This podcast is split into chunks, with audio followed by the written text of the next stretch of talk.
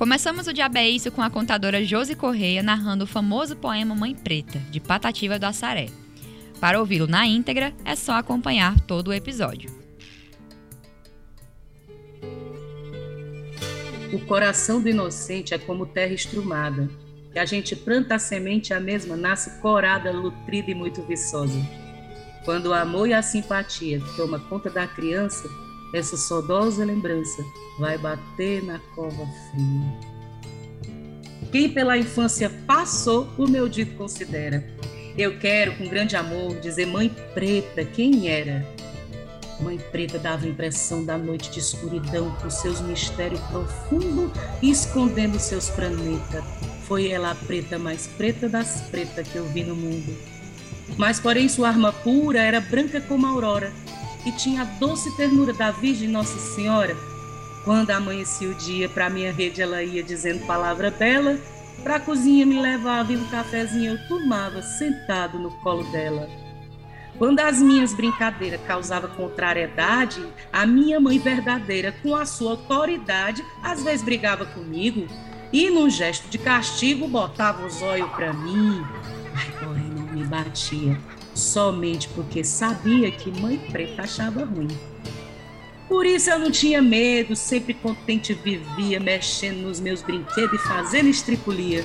Dentro da nossa morada, para mim não faltava nada. O meu mundo era mãe preta. Foi ela que me ensinou muitas cantigas de amor e brincar de carrapeta. Se às vezes eu brincando tava de barbuleta pegar, impaciente ficava enraivecida a chorar, ela, com muita alegria, um certo jeito fazia com carinho, com amor e apanhava as borboletas. Foi ela uma santa preta que no mundo Deus criou.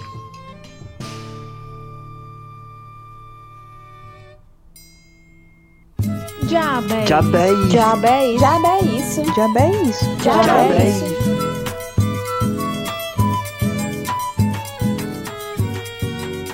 Nosso último episódio, vamos conhecer a história de Josi Correia.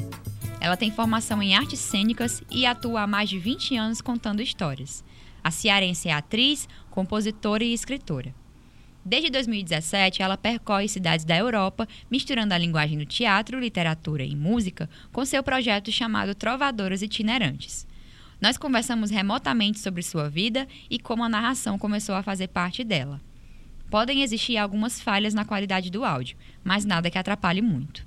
Eu estou aqui em Portugal, eu vivo aqui já há cinco anos. Da última vez eu estava na França, passando uma temporada, mas já vou, tinha voltado para casa no finalzinho do ano passado. E estou aqui a viver, como se diz, aqui em Portugal, em Lisboa. A gente percebe um pouquinho depois que essas ligações com que a gente escolhe fazer na, no mundo da arte, né?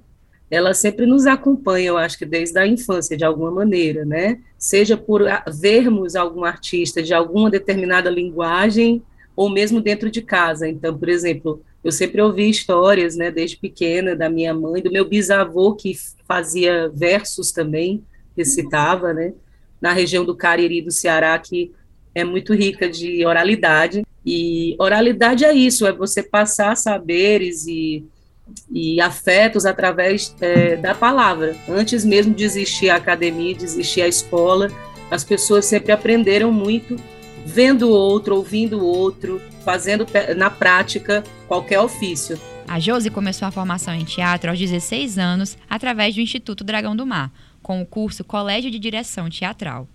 Durante esse período, também se envolveu em projetos sociais, dando aulas de artes para alunos da alfabetização em Calcaia, cidade da região metropolitana de Fortaleza.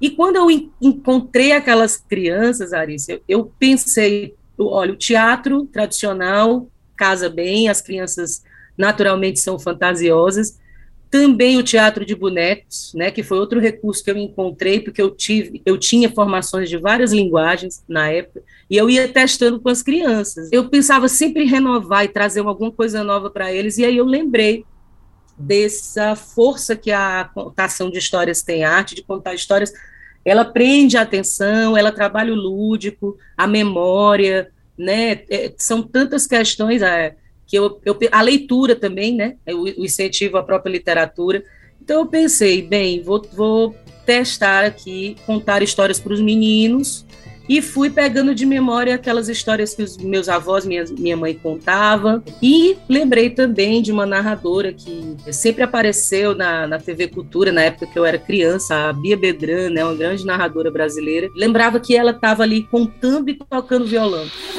E agora vamos então fazer uma brincadeira só com as letras. É o seguinte, essa canção é uma canção muito antiga, que eu aprendi com a minha avó. E ela fala assim: atenção, o mar estava sereno, sereno estava o mar. O que é sereno, criança? É a pessoa que é Sereno, calma. Pode ser também o quê? Chuvinha da madrugada, é? Isso, também é o sereno da madrugada, mas nessa canção, sereno é calmo. Então vamos aprender a música que primeiro ela fala assim: O mar estava sereno, sereno estava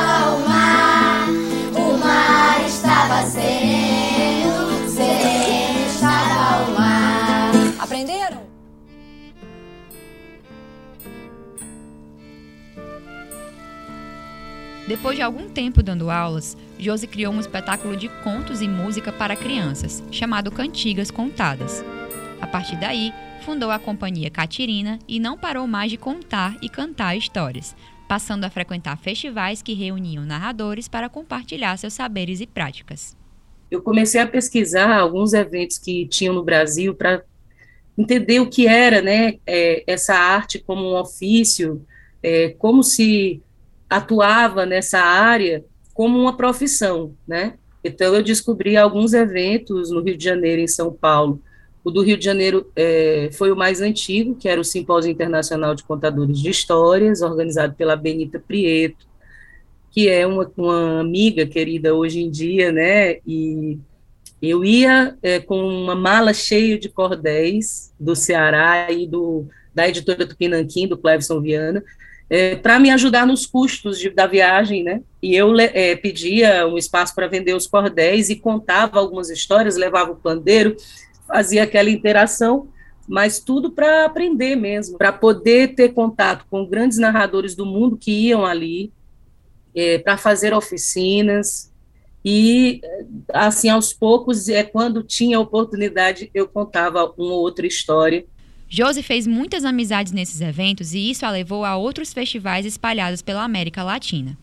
Foi aí que entendeu que seu destino era ser uma artista viajante, nômade. Dessas experiências veio a vontade de criar um evento semelhante, mais voltado ao Ceará, dando atenção à nossa oralidade e nossos narradores. Em 2005, ela realizou a primeira edição do Cordão de Histórias.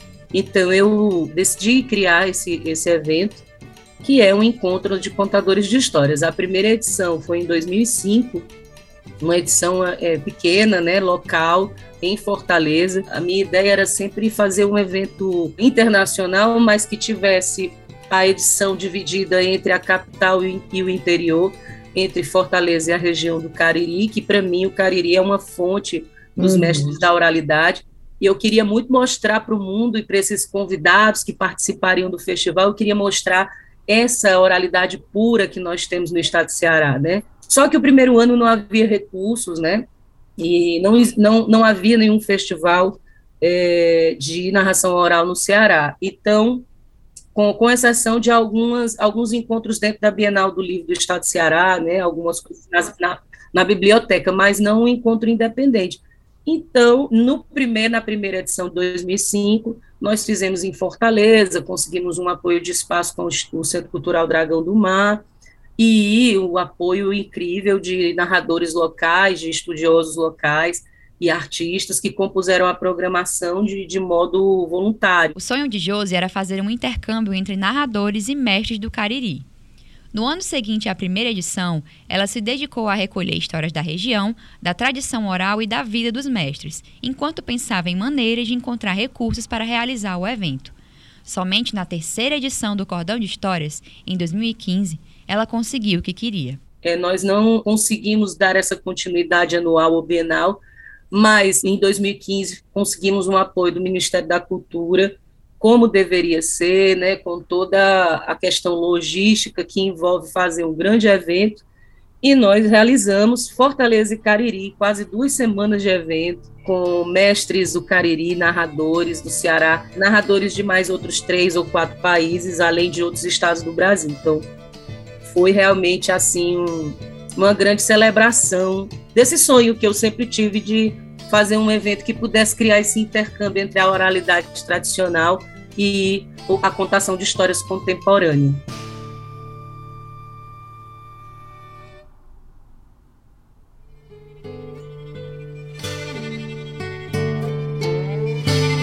Se chegava a noite escura, com seu negrume sem fim, ela com toda ternura chegava perto de mim, uma coisinha cochichava e depois que me beijava me levava para dormida. Sobre os seus braços lustrosos, aquilo sim era gozo, aquilo sim era vida. E depois de me deitar na minha pequena rede, balançava devagar para não bater na parede contando esses versos lindos que nesse grande universo outro mais belo não vi. E enquanto ela balançava esses versinhos cantava, eu procurava dormir. Dorme, dorme, meu menino, já chegou a escuridão. A treva da noite escura anda cheio de papão. No teu sonho terá beijo da rosa e do bulgarinho e os espíritos benfazejos te defendem do saci. Dorme, dorme, meu menino, já chegou a escuridão. A treva da noite escura anda cheio de papão. Dorme o teu sono inocente com Jesus e com Maria, até chegar novamente o clarão do novo dia e escutando com respeito esses versos pequenininhos, eu sentia no meu peito tudo quanto era divino. Nem toada sertaneja, nem os benditos da igreja, nem os toques de retreta em mim ficaram gravados como esses versos cantados por minha boa mãe preta. Mas, porém, eu bem menino, que nem sabia pecar, os espinhos do destino começaram a me furar. Mãe preta que era contente, estava um dia diferente Perguntei o que ela tinha e assim que ela olhou para eu, dois pingos d'água desceu dos olhos da coitadinha. A pura arte da oralidade. É como Josi se refere à contação de histórias. Uma arte voltada para a palavra, que pode ser associada à literatura e à promoção da leitura, mas que também existe sem esse suporte. Eu penso que a narração oral por si só, ela já traz essa valorização de o quanto é importante unir pessoas, sair um pouco das telas, né, do, dos celulares, do computador, é um ato humano, é um ato que nós, nós sempre teremos essa necessidade de partilhar, de ouvir e de contar uma história. E nesse momento, quando acontece essa união para ouvir ou contar histórias, muita coisa é despertada no ser humano, né? Os nossos valores, as nossas memórias, os nossos sentimentos, então o nosso conhecimento também é estimulado. Então, eu acho que faz parte, é intrínseco da natureza humana contar e ouvir histórias, independente mesmo da questão da importância da leitura, da, da literatura, que é fundamental também, e a narração também está para a leitura, mas é, ela não depende dela para existir. Josi conta histórias que a movem, que emocionam e que fazem sentido para a sua vida. Não importa o gênero, se são lendas, fábulas, histórias para crianças ou adultos. O que a narradora prefere é valorizar as histórias contadas pelos mais experientes. A minha referência maior é com as histórias de tradição oral. Eu gosto de ouvir histórias de vida, eu gosto de escutar histórias do, do, dos mais velhos, como que eles percebem o mundo e como que eles significam, respondem a questionamentos que muitas vezes a gente não, não tem resposta para determinadas coisas e, e nas histórias a gente encontra alguns caminhos, né, algumas reflexões sobre a natureza humana, sobre as sociedades, né. Então eu acho que, que a, a, a narração oral, quando vem dessa fonte mesmo da tradição desses mais velhos que, que passaram seus ensinamentos através das histórias, isso me interessa muito, assim, isso para mim é muito valioso. Durante a contação de histórias, há uma grande troca entre narrador e público.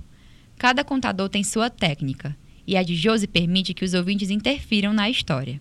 Eu, eu vejo que, quando conto, as pessoas interagem, eu gosto de abrir para que isso aconteça, e eu acho que funciona, porque é assim a minha maneira, né? Não existe uma fórmula. Cada narrador tem um, uma forma peculiar de contar, tem uma personalidade, a nossa personalidade e a nossa história de vida está na forma, que na maneira que eu conto, nas imagens que eu crio quando conto. Então, nenhuma narração é igual à outra. Como nós não somos iguais, né? A, ninguém é igual ao outro, então é complexo, mas isso tem em todas as artes. A narração oral, ela é uma arte muito próxima do outro, não tem esse distanciamento como tem no teatro, então você está ali olho no olho. E eu acho que é isso, é olhar no olho, é passar a sua forma, a sua verdade com aquela história, e aí eu acho que sim, vai funcionar sempre muito bem se, se nós estamos conscientes do que, do que contamos. Né? Josi também fala sobre os movimentos da palavra e os ciclos da vida.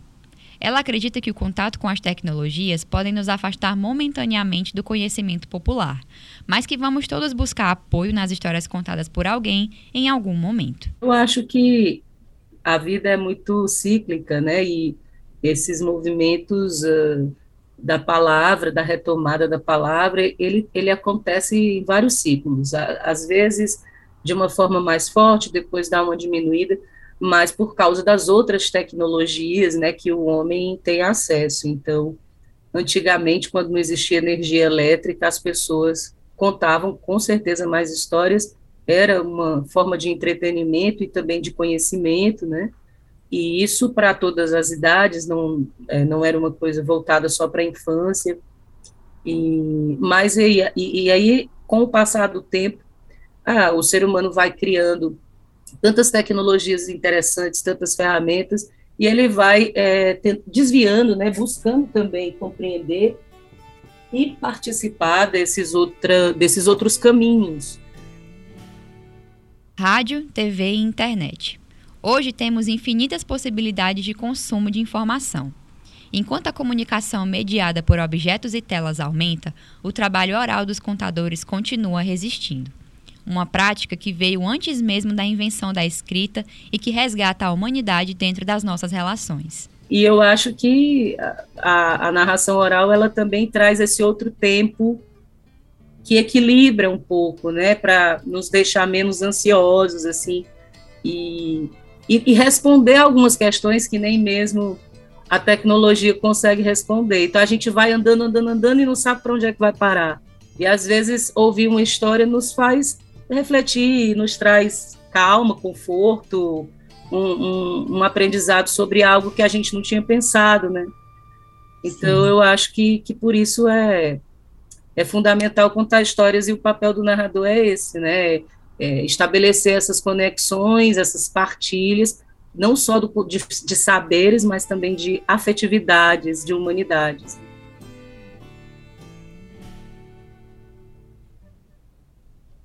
Daquele dia para cá, minha amorosa mãe preta não pôde mais me ajudar nas pegas de barboleta. Sem prazer, sem alegria, dentro de um quarto vivia o dia e a noite inteira, sem achar consolação em riba do seu colchão de folha de bananeira. Devido a esse sofrimento, naquele seu aposento, no quarto onde ela vivia, me proibiram de entrar, para modo de não magoar a dor que as pobres sentia.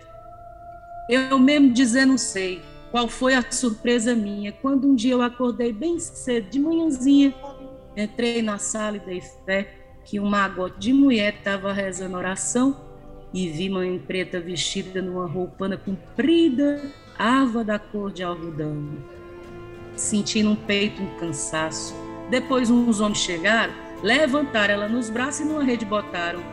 A rede estava amarrada numa peça preparada de madeira bem polida e naquela mesma hora levar de estrada fora minha mãe preta querida. Mamãe, com todo carinho, chorando um beijo me deu e me disse: Meu filhinho, a sua mãe preta morreu. E outras coisas me dizendo, senti o corpo tremendo, me julguei um pobre réu, sem consolo e sem prazer, com vontade de morrer para ver mãe preta no céu. O coração do inocente é como terra estrumada, que a gente planta a semente, a mesma nasce corada, nutrida e muito viçosa. Na nossa infância ditosa, quando o amor e a alegria toma conta da criança, essa saudosa lembrança vai bater na cova fria. Essa foi Josi Correia e sua narração do poema Mãe Preta, de Patativa do Assaré. O Diabo Isso chega ao fim depois de quatro episódios de muita contação de história. Espero que você tenha gostado e que isso te inspire a conversar sobre esse tema. Precisamos dar atenção ao patrimônio que não se encontra em museus e livros, mas nas pessoas e suas narrativas. Eu me chamo Arice Fontinelli e os quatro episódios deste podcast foram meu trabalho de conclusão de curso para a graduação em jornalismo da Universidade Federal do Ceará. Reportagem, roteiro e apresentação foram feitos por mim. A edição é de Castro Arnold e Sansley Marques. E a orientação é da professora Camila Fernandes. Neste episódio, você ouviu um áudio da TV Brasil. A trilha sonora é do grupo Madureira Armorial. O Diabo é Isso encerra por aqui.